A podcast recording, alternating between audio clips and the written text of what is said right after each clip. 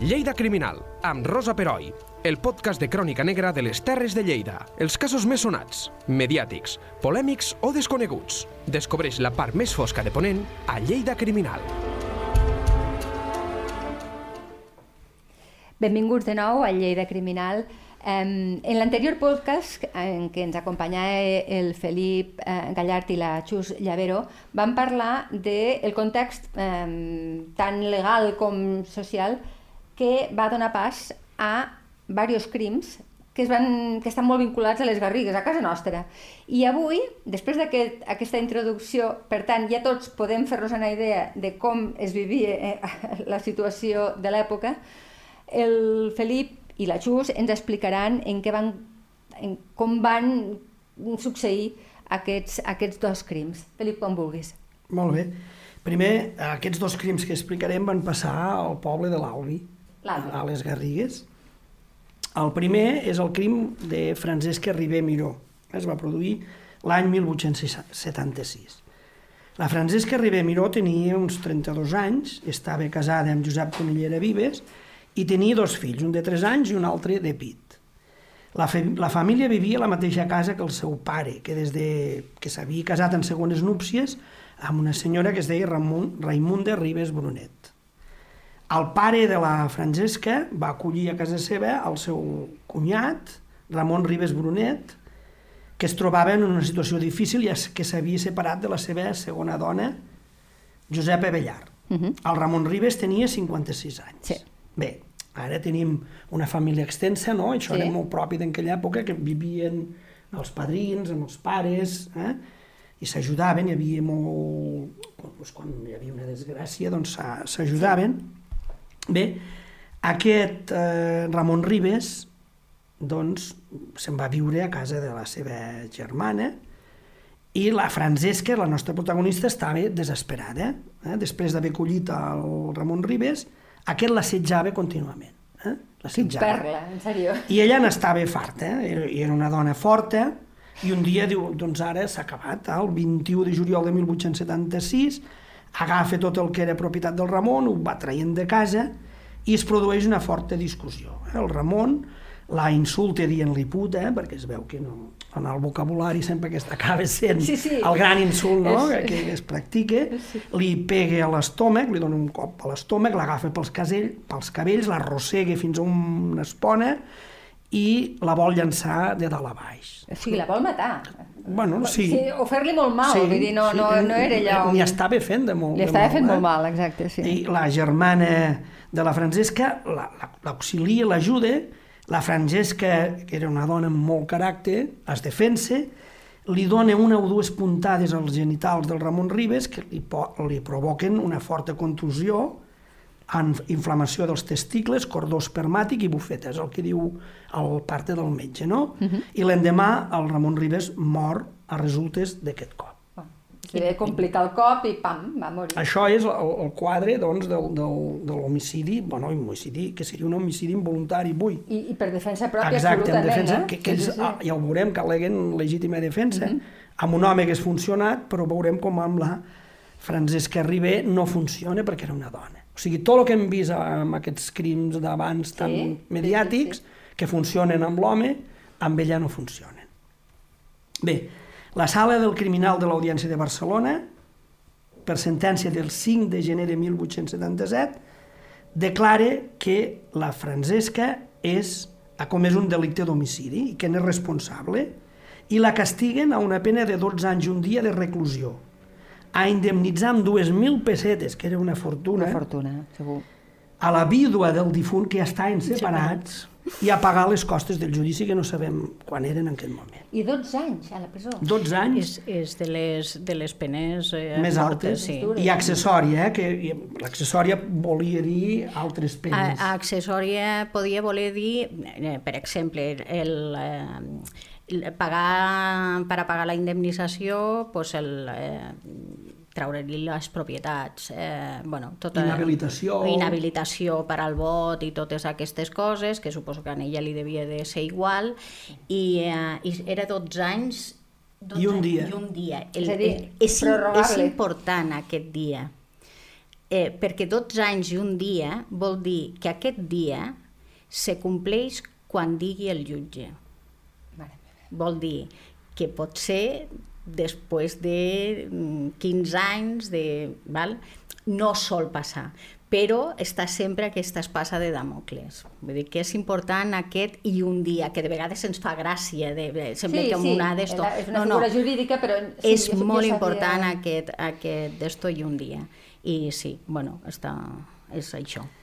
La Francesca presenta recurs i... Ella no es dona per vençuda, eh? No, no, no, no, i presenta recurs i fan constar el mateix que havíem vist abans, eh? Ella intenta, doncs... Que deu ser la veritat de, tot el que Primer, va que, diu que el, seu advocat diu que la pena era excessiva, eh? que havia actuat en legítima defensa impulsada per una força irresistible, i en sona això, sí. i per una por insuperable.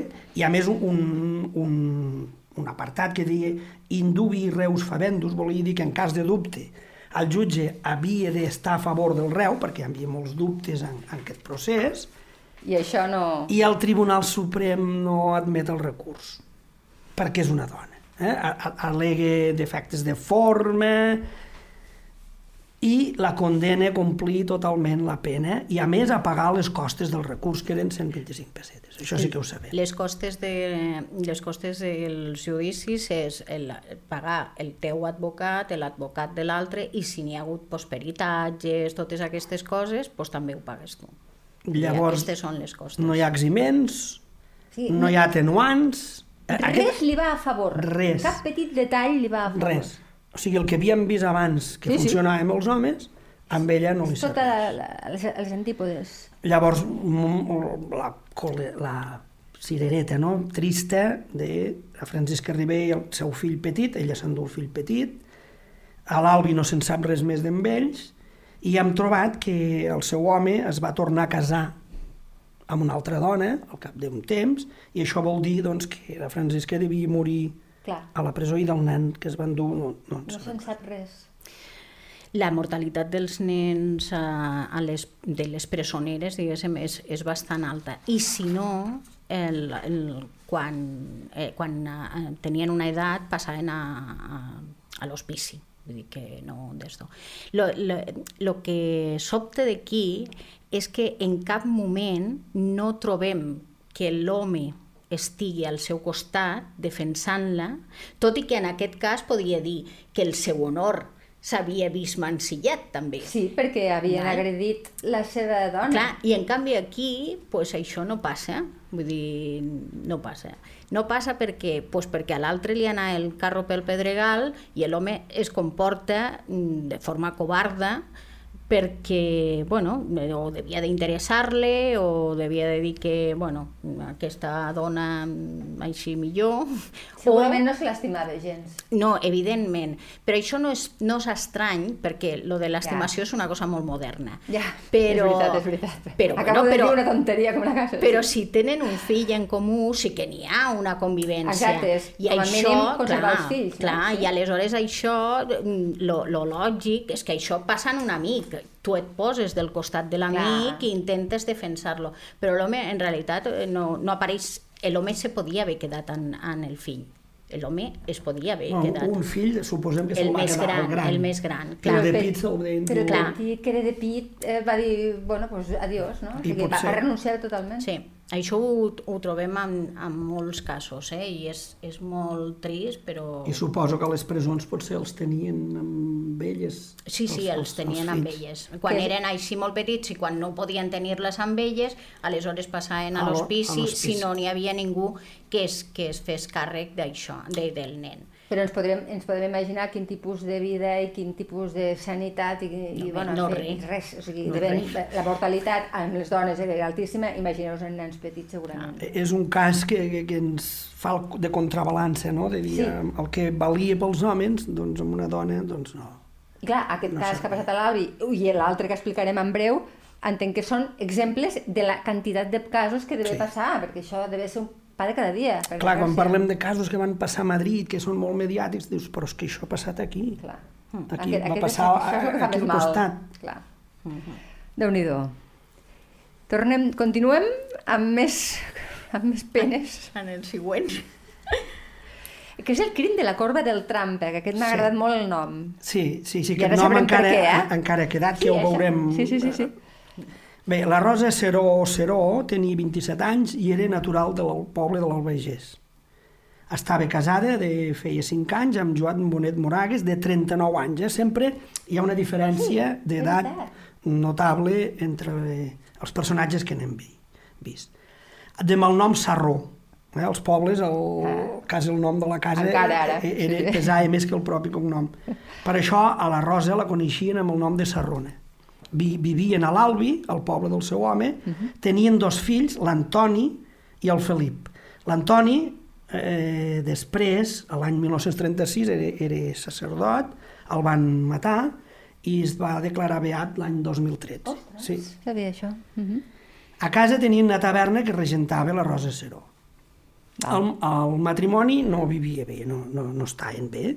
Tant era així que el 13 de juliol de 1911 la Rosa Seró venia a buscar l'aigua a la font i quan passava per el carrer Vilanova, a prop de la iglesia de, de l'Albi, sense cap paraula ni ofensa prèvia, davant de tothom, el seu marit l'agafa entre les cames, se la posa damunt de les cames, li aixeca les faldilles i amb un bastó li comença a pegar la Rosa va patir diverses contusions als braços, a les cuixes i a les natges i va necessitar 8 dies d'assistència mèdica. O sigui, així tal qual, eh? Davant de tothom.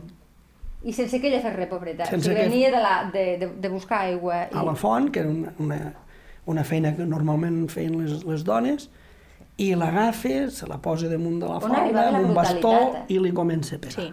I la impunitat, saber si impune. Clar, clar, perquè estàs al, al mig del carrer i, i saps que com que és teva ningú no et dirà res. Clar, la maté perquè era mia, sí, sí, és que això... Bé, aquí ja comença el cas. Eh? La Rosa Seró presenta denúncia, se fan, s'instrueixen les diligències preventives al jutjat municipal de l'Albi en un judici verbal de faltes, que comença el mateix dia que es produeixen els fets. Ah, sí? El 24 es celebra el judici, el Joan Bonet admet que havia pegat la seva dona, que no li volia fer gaire mal, que declara que feia vuit dies que ell havia abandonat casa, que havia marxat de casa, sense motiu, diu ell, i en veure-la es va enfadar i sense poder contenir-se aquest arrebatament, aquesta Ja. obsecació, li comença a pegar. Ho va fer, ho va fer va assegurar, només per recordar-li que havia mancat a les seves obligacions matrimonials. A més, va fer constar que volia procedir contra la seva dona per adulteri. Ella volia, ell volia presentar una denúncia per adulteri. Però no, o sigui, hi existia l'adulteri o... o... Mm, Això no se sap, no, no, en realitat no, no, no, queda, no queda acreditat. Però tampoc no té més importància, no, no, eh? No, la- no, l'adulteri no, no. existia com... No, no, es Clar, podien, no, no, no Clar, existia no. com a figura l'adulteri. No, no, no. Però que, el, que és això, que, el, que en principi no, tampoc no és que quede... El que sí queda clar és que ella ha decidit marxar de casa, Sí. que no vol dir que tingui algú altre, No, sinó que, que és la- impossible continuar. Convivència, Ah. sí. O sigui, ella presenta és, eh, això, però ja ho hem vist, eh, lo de l'adulteri, ja ho hem vist el que suposava amb una dona que, és la, la, la acusessin d'adúltera, i deia que era públic i notori que s'entenia amb Jaume Grinyó Gasol i que havia de ser castigada per la llei. I a més acusava de que s'havien endut les cèdules personals i els capítols matrimonials. Del que parlaves abans. La Rosa Serós defensa, diu que havia anat a casa del Jaume Grinyó a treballar de criada, nega que, que hagués robat cap document, i el Jaume Grinyó, que és allà on ella deia que treballava, Sí. era un home de 40 anys, era el Trampa, d'aquí ve aquest nom Sí. de la Val, corda d'acord. del Trampa, que ho veurem, aquest home estava casat amb la Rosa Martí Manresa de 37 anys i no tenien fills. O sigui, tenia a casa la dona I la, i la criada, i, diguéssim. i la criada, Sí, sí, la sí, sí. Seró. El dia 26 de juliol es llegeix la sentència i va ser humiliant per a la Rosa. El tribunal va condemnar Joan Bonet Moragues a la pena d'un dia de res menor i reprensió per les contusions produïdes a la Rosa. Un dia. A ella la van condenar també a un dia de res menor i reprensió per la desobediència que havia mostrat cap al seu home, per l'haver-lo maltractat d'obra i per haver abandonat els seus fills, i el pagament de la meitat de les costes del judici. Mare. Cap dels dos no va poder signar perquè no en sabien, i un, tes i un testimoni ho va fer per ells. Clar, Cal eh, dir, cal dir que aquesta sentència és una sentència bastant bona. De, en el context en, en de l'època, sí. Sí, perquè, de, perquè molt no, malmesa no surt allà. Clar, sí. no acaba de, de prendre part per cap dels sí. dos. El que passa que, evidentment, la, la, el, el Els pes, el pes d'aquest patriarcat no, no pot evitar-lo, però eh, per, a, per a dir les coses de forma objectiva sí. no és una sentència de, de, que, que, que tingui ma, masses viatges perquè en realitat bueno, hi ha una sèrie de coses que no es poden tolerar, com és la desobediència a l'home i, i l'abandonament de, de, casa. de casa. Això no es pot tolerar de cap manera. Clar. Qualsevol entén que això mereix un càstig i si és públic millor. Sí. Eh, enteneu-me que estic parlant en... No Sí, sí, t'entenc perfectament. No, no parles per la... gens no, que no... És evident, és evident. Que, que estic parlant intentant traduir el que és la mentalitat en aquell moment. Era un dir... intent de, de, de parar-ho. Sí, de que sí. no, no, no, no, no anés al judici, a, amb, amb un judici que no, legal ja. Clar, clar Clar, perquè un judici de faltes és una cosa molt, molt ràpida i, sí. i, de, i a casa, diguéssim. Bé, la cosa no, no es va arreglar. No es va arreglar. Els ànims bullien. Quatre mesos després esdeveneix la tragèdia. Passe la tragèdia. La premsa se'n va fer un gran ressò, el diari Ideal de Lleida ho va seguir, va, va portar un corresponsal on van passar les coses, i la notícia es va donar des de Vinaix. Va haver un va ser horrorós, eh? va ser un crim brutal, ple de rancúnia, ferotgia, ràbia, violència, carnissament i sang, molta sang, eh? bestial. A veure... No sé per què n'hi diem bestial, perquè només ho fem els humans, això. Sí. Les bèsties no, sí, sí. no, no s'acarnissen, no. no? Però en diem així. Sí, val el, el, el crim va ser, no? A veure, Felip, explica'ns el sí, crim. Sí, el 26 de novembre explicarem com sí. va donar, com, com en van seguir l'època les notícies. Que estem eh? aquí com a... El diumenge 26 de novembre de, de 1911, a la carretera de l'Albi, prop de Benaixa, en una caseta del ferrocarril de Lleida a Tarragona, va ser trobada la Rosa Seró amb ferides bestials als braços i al cap. El jutge municipal i la Guàrdia Civil es van presentar al lloc dels fets i van interrogar la dona. De seguida es va relacionar les aparatoses ferides que patia amb el cadàver de Jaume Grinyó el Trampa, àlies el Trampa, que havien trobat al quilòmetre 2 de la mateixa carretera amb una ferida molt gran al coll. Encara avui aquest indret, a l'Albis, coneix com el tom del Trampa o la corba del Trampa. Perquè és el lloc on van trobar-lo. En van trobar. Eh? I, I el diari detallava les esgarrifoses ferides que patia la Rosa, que molt les estalviarem. Que devia ser horrorós. No, la següent. Ai, no, no, no. Està bé, no sé. La Rosa va ser interrogada pel jutge municipal de Vinaixa. Sí, va sobreviure, però devia estar fatal, però va sobreviure. Va estar vuit mesos fatal. Vuit mesos? Sí. Sí, és que bueno, els talls eh, van, van ser importants i a més a més eh, en, en afectació d'algun dels òrgans sí. vitals. Ell la va deixar per morta. La va sí, de fet agredir, és no? això. Perquè... La intenció de matar-la. Sí. Sí, sí, va, sí. va pensar que no, que no, no la trobaria. Val, val. Bé, la Rosa va ser interrogada pel jutge, va explicar que entre les 11 i les 12 de la nit del dissabte 25 de novembre anava cap a l'Albi amb Jaume Grinyó i de sobte els va sortir Joan Bonet, el seu marit, i sense dir res els va agredir amb un gabinet i un pal. Ve del gabinet i a llocs que deien que era un trinxant, un, una, una arma blanca. Va matar el Jaume i a ella la va malferir, quan en realitat la va deixar per morta. Mare Bé, els informes particulars que recollia el diari deien que el Joan i la Rosa vivien separats, que el matrimoni tenia dos fills, que un se'l van portar al pare i l'altre es va quedar a casa de la mare, i segons les cròniques, en separar-se, la Rosa va contraure relacions il·lícites amb el Jaume Grinyó, que això és...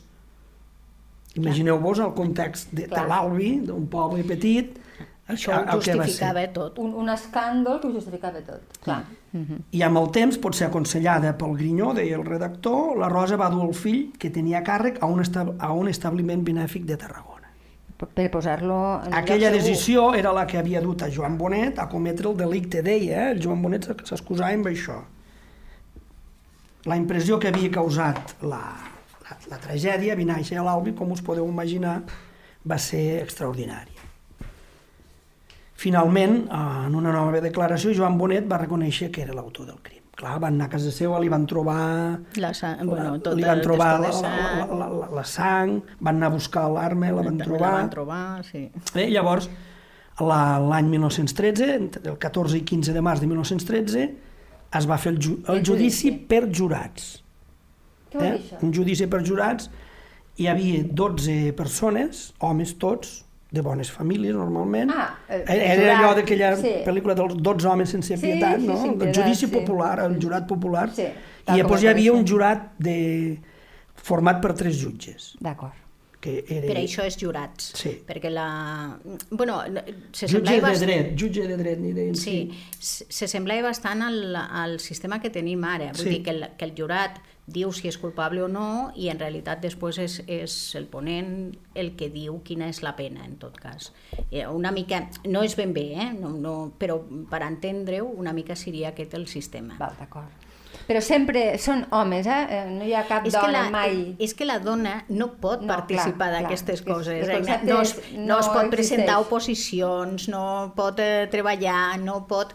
Després sí que és veritat que trobem dones que treballen, però sempre és per alguna circumstància estranya, ja. perquè, bueno, o que és vídua, o que és, en realitat no treballa, sinó que està a l'oficina del pare o de l'home, o de...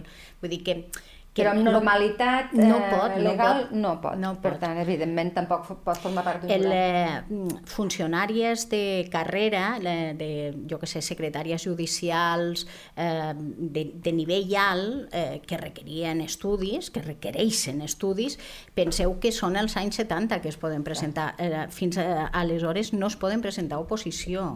Vull dir, l'únic que poden presentar-se a oposició són a mestres i a infermeres Bueno, que és el, el típic, el topicazo.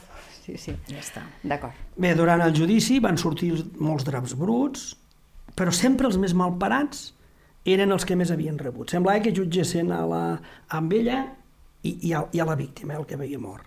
No pas al Joan Bonet, que havia mort brutalment un home i ferit una dona indefensa. Sí, sí. De bon principi, no només això, eh? la premsa i l'opinió pública es va decantar a favor, a favor de l'agressor i ho van, fer, ho van continuar fent durant el judici. Constantment es desacreditava les dues víctimes, sobretot a la dona, la Rosa Seró, que rebia els, els pitjors qualificatius. Mal. I se la feia responsable dels fets per la seva conducta que es qualificava de lleugera. Terrible, era terrible. una eh? dona lleugera de cascos, és que és normal. És, I era una pobra noia que, que intentava fugir d'una situació que no Ah. va fer res, bàsicament. Bueno, eren dones molt valentes, si ho, si ho Sí, situem al de fet, context de marxar de l'època. casa, això és una... És una sí, eh, No, és no, una és, és, heroïcitat. el, lo, lo que sobta és això, no? que, que normalment, eh, per condició humana, ens posem de, del cantó de la víctima. És això el que... I sobretot que, si n'hi ha exacte. mort.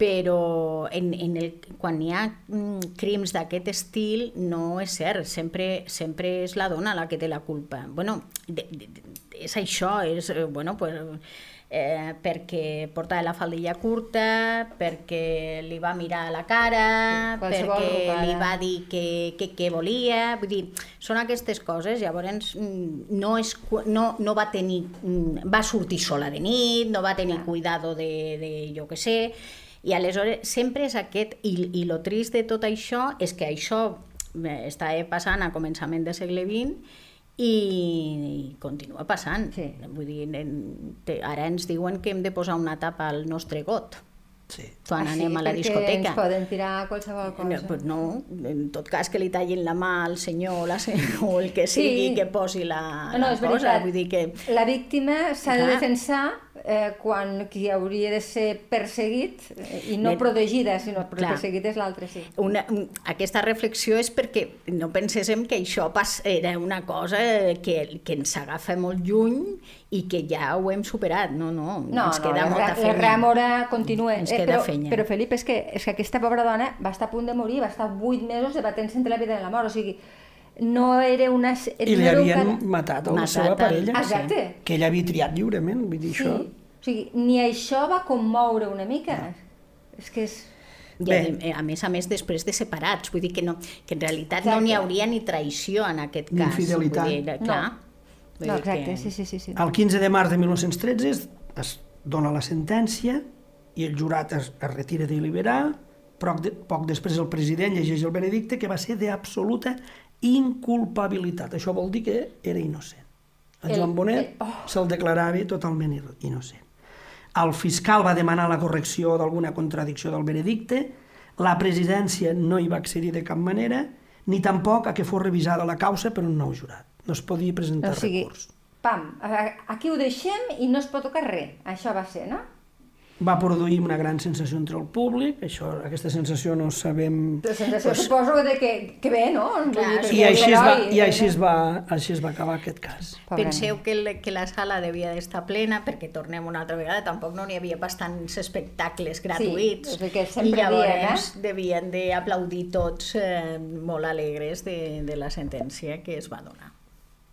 Clar, jo, jo, jo ara, la reflexió que faig, aquesta pobra noia, la Rosa Seró Seró, la resta de la seva vida que devia ser? No ho sabem. Segurament mm, de, devia, marxar. devia de marxar, marxar del poble, evidentment, i, i, i perquè a més a més les, el, les ferides li devien de, de deixar marca vull dir que, i no, no, no, i marca en general cicatrius, etc. Sí, i aleshores, eh, clar, pues, suposo que devia d'anar intentar anar a buscar-se la vida o bé tornar ja a l'Albagés i intentar buscar si tenia més família en l'arropament d'aquesta família que no era fàcil perquè la culpable era ella. Clar, inclús per que... la família. Oh, clar. El, el honor mancillado és només, no només és l'honor de l'home, sinó que el de la casa de la, de la noia també està mancillado i llavors això no, no, clar, no, no és perdonable. Eh? Vull dir, els pares també tenien molta culpa en aquestes coses. El, els pares homes i les mares pues, suposo que devien d'anar a la corda. Clar, clar, està clar. Però sí, no, fàcil no devia de ser la seva... No. I, I sense els seus fills. És que, clar, el dolor emocional és que clar. és tot, o sigui, tan ulent, te deuen anul·lar aquesta pobra noia, no deve fer res de bo segur, no sé si va morir Mm, jo no se sap, eh? No, se però no sé. especulant eh, li van destrossar la, vida, la, la sí. poca vida que li devia quedar. Sí, sí. Doncs mm, quin mal cos. però bueno, la, suposo que la secció ho porta perquè és que, eh, clar, el Felip ens ho explica tal qual i tal qual van ser les coses, tal qual el, les hem d'assimilar i sobretot per aprendre'n una mica, eh? que no sé, Sí, una mica que ens serveix una mica de reflexió en aquest sentit de, de, de fer paral·lelismes de, de situacions que, que, bueno, que pensem que aquestes coses poden estar superades i, i, i, i no, no, no estan tan superades. Els espanyols tenen una frase que diu de esos polvos Estos, Estos lodos. Estos lodos, sí, senyor. Doncs és així. D'aquí venim. D'aquí venim, és el nostre, el nostre origen. Al tercer i darrer podcast d'aquesta trilogia parlarem del crim de Sant Gervasi que ja veureu, us emplaço. Fins ara. Fins ara. Lleida Criminal, amb Rosa Peroi. Cada dos divendres a lleida24.cat.